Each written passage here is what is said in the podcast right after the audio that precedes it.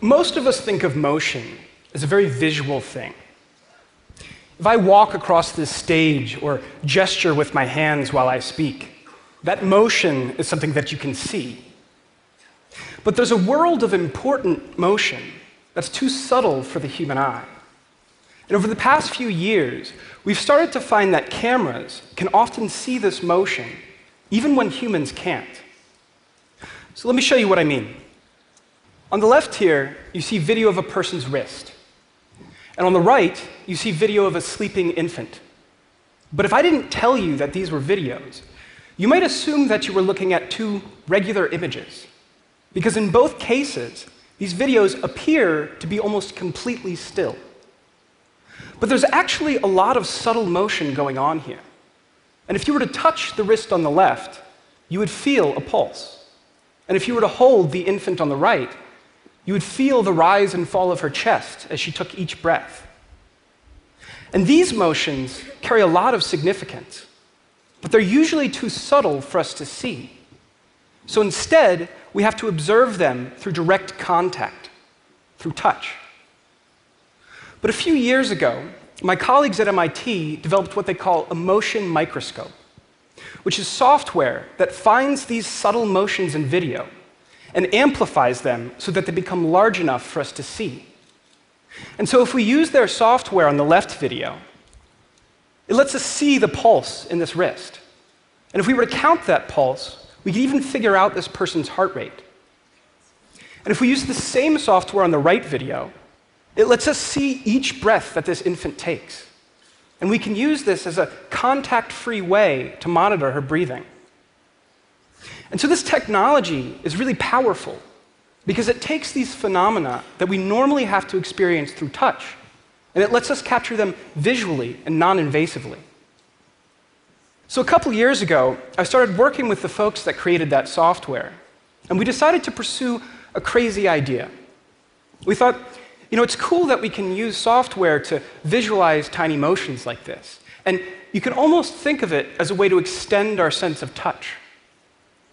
But what if we could do the same thing with our ability to hear? What if we could use video to capture the vibrations of sound, which are just another kind of motion, and turn everything that we see into a microphone? Now, this is a bit of a strange idea, so let me try to put it in perspective for you. Traditional microphones work by converting the motion of an internal diaphragm into an electrical signal. And that diaphragm is designed to move readily with sound, so that its motion can be recorded and interpreted as audio.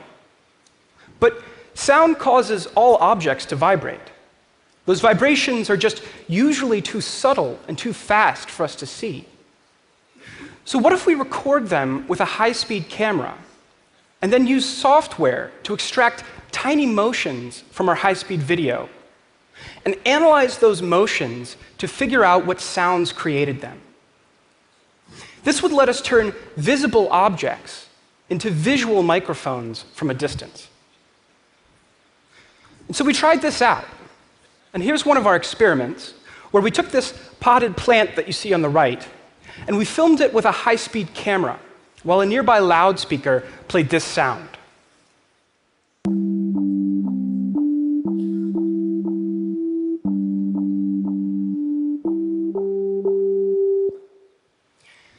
And so here's the video that we recorded. And we recorded it at thousands of frames per second. But even if you look very closely, all you'll see are some leaves that are pretty much just sitting there doing nothing. Because our sound only moved those leaves by about a micrometer. That's one ten thousandth of a centimeter, which spans somewhere between a hundredth and a thousandth of a pixel in this image. So you can squint all you want, but motion that small is pretty much perceptually invisible. But it turns out that something can be perceptually invisible and still be numerically significant. Because with the right algorithms, we can take this silent, seemingly still video, and we can recover this sound.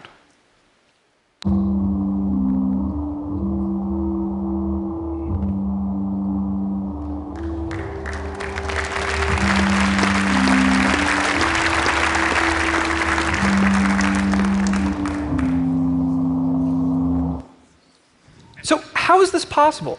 How can we get so much information out of so little motion?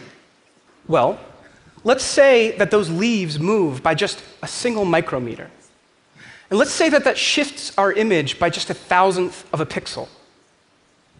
That may not seem like much, but a single frame of video may have hundreds of thousands of pixels in it. And so, if we combine all of the tiny motions that we see from across that entire image, then suddenly a thousandth of a pixel can start to add up to something pretty significant. On a personal note, we were pretty psyched when we figured this out. but even with the right algorithm, we were still missing a pretty important piece of the puzzle. You see, there are a lot of factors that affect when and how well this technique will work. There's the object and how far away it is.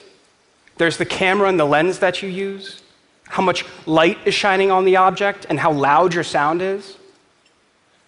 And even with the right algorithm, we had to be very careful with our early experiments because if we got any of these factors wrong, there was no way to tell what the problem was. We would just get noise back. And so a lot of our early experiments looked like this. And so here I am, and on the bottom left, you can kind of see our high speed camera, which is pointed at a bag of chips. And the whole thing is lit by these bright lamps. And like I said, we had to be very careful in these early experiments. So this is how it went down.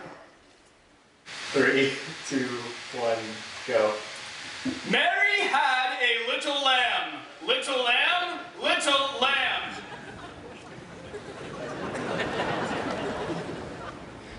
So this experiment looks completely ridiculous. I mean, I'm screaming at a bag of chips. And we're blasting it with so much light, we literally melted the first bag we tried this on. but ridiculous as this experiment looks, it was actually really important because we were able to recover this sound.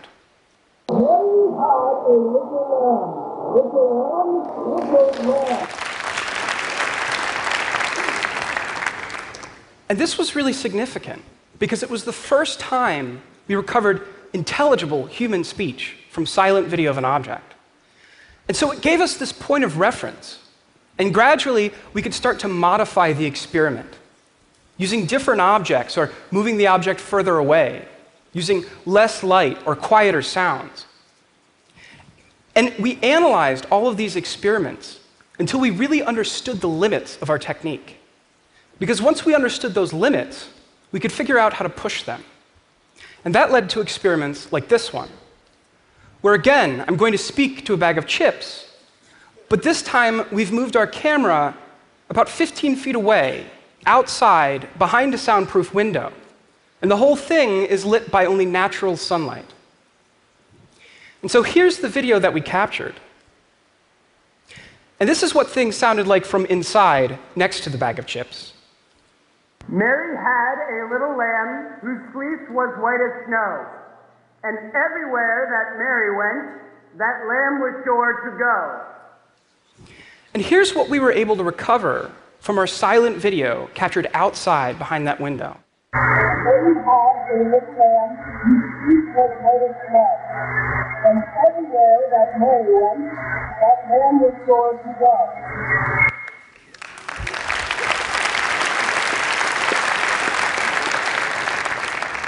And there are other ways that we can push these limits as well. So here's a quieter experiment where we filmed some earphones plugged into a laptop computer. And in this case, our goal was to recover the music that was playing on that laptop from just silent video of these two little plastic earphones. And we were able to do this so well that I could even Shazam our results.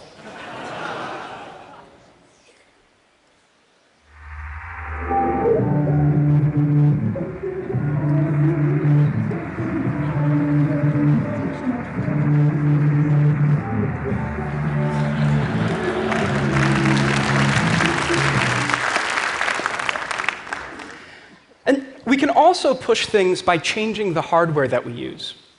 Because the experiments I've shown you so far were done with a camera, a high speed camera, that can record video about 100 times faster than most cell phones.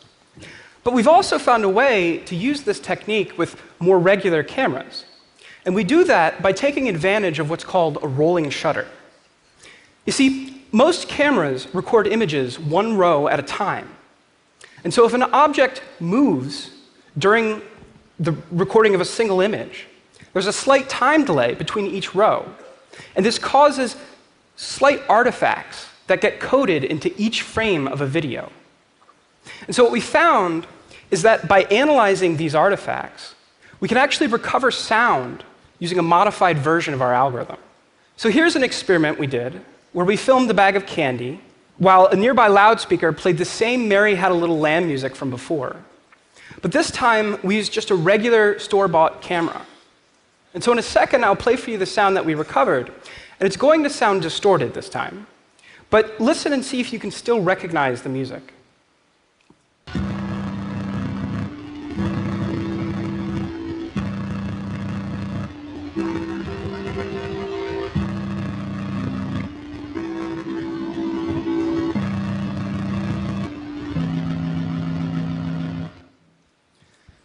So, again, that sounds distorted. But what's really amazing here is that we were able to do this with something that you could literally run out and pick up at a Best Buy. So at this point, a lot of people see this work and they immediately think about surveillance. and, you know, to be fair, it's not hard to imagine how you might use this technology to spy on someone. But keep in mind that there's already a lot of very mature technology out there for surveillance. In fact, people have been using lasers to eavesdrop on objects from a distance for decades. But what's really new here, what's really different, is that now we have a way to picture the vibrations of an object, which gives us a new lens through which to look at the world. And we can use that lens to learn not just about forces like sound that cause an object to vibrate, but also about the object itself. And so I want to take a step back and, and think about how that might change the ways that we use video. Because we usually use video to look at things. And I've just shown you how we can use it to listen to things. But there's another important way that we learn about the world. That's by interacting with it. We push and pull and poke and prod things. We shake things and see what happens. And that's something that video still won't let us do, at least not traditionally. So I want to show you some new work. And this is based on an idea I had just a few months ago. So this is actually the first time I've shown it to a public audience. And the basic idea is that we're going to use the vibrations in a video to capture objects in a way that will let us interact with them and see how they react to us. So here's an object and in this case, it's a wire figure in the shape of a human. And we're going to film that object with just a regular camera. So there's nothing special about this camera. In fact, I've actually done this with my cell phone before. But we do want to see the object vibrate. So to make that happen, we're just going to bang a little bit on the surface where it's resting while we record this video.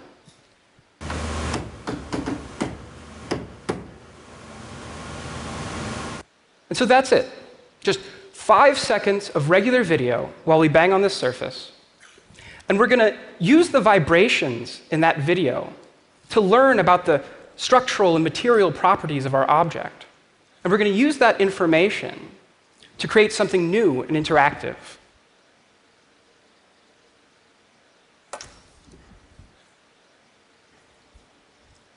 And so here's what we've created, and it looks like a regular image.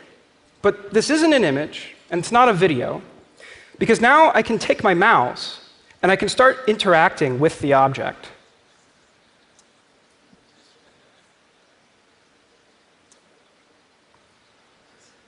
And so, what you see here is a simulation of how this object would respond to new forces that we've never seen before.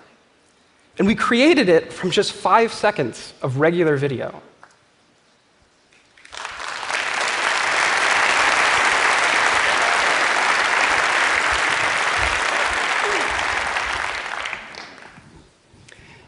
So, this is a really powerful way to look at the world because it lets us predict how objects will respond to new situations.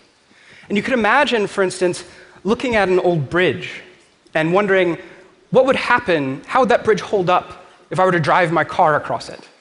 And you know, that's a question that you probably want to answer before you start driving across that bridge.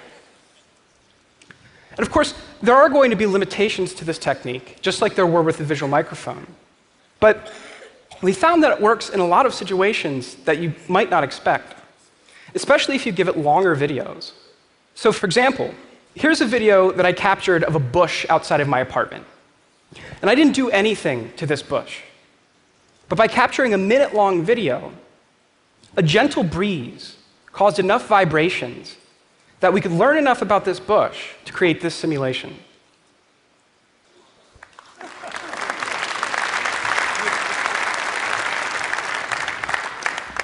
And so you could imagine giving this to a film director and letting him control, say, the strength and direction of wind in a shot after it's been recorded.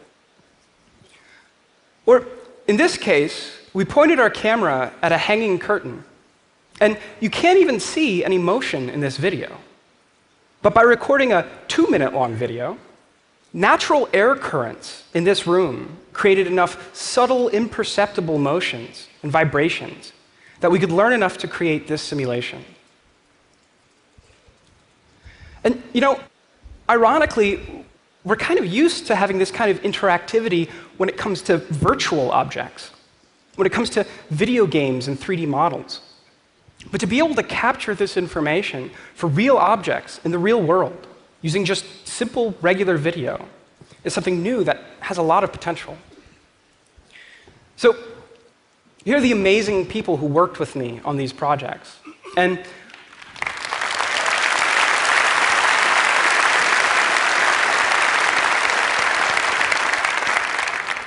And what I've shown you today is only the beginning. We've just started to scratch the surface of what you can do with this kind of imaging. Because it gives us a new way to capture our surroundings with common, accessible technology. And so, looking to the future, it's going to be really exciting to explore what this can tell us about the world. Thank you.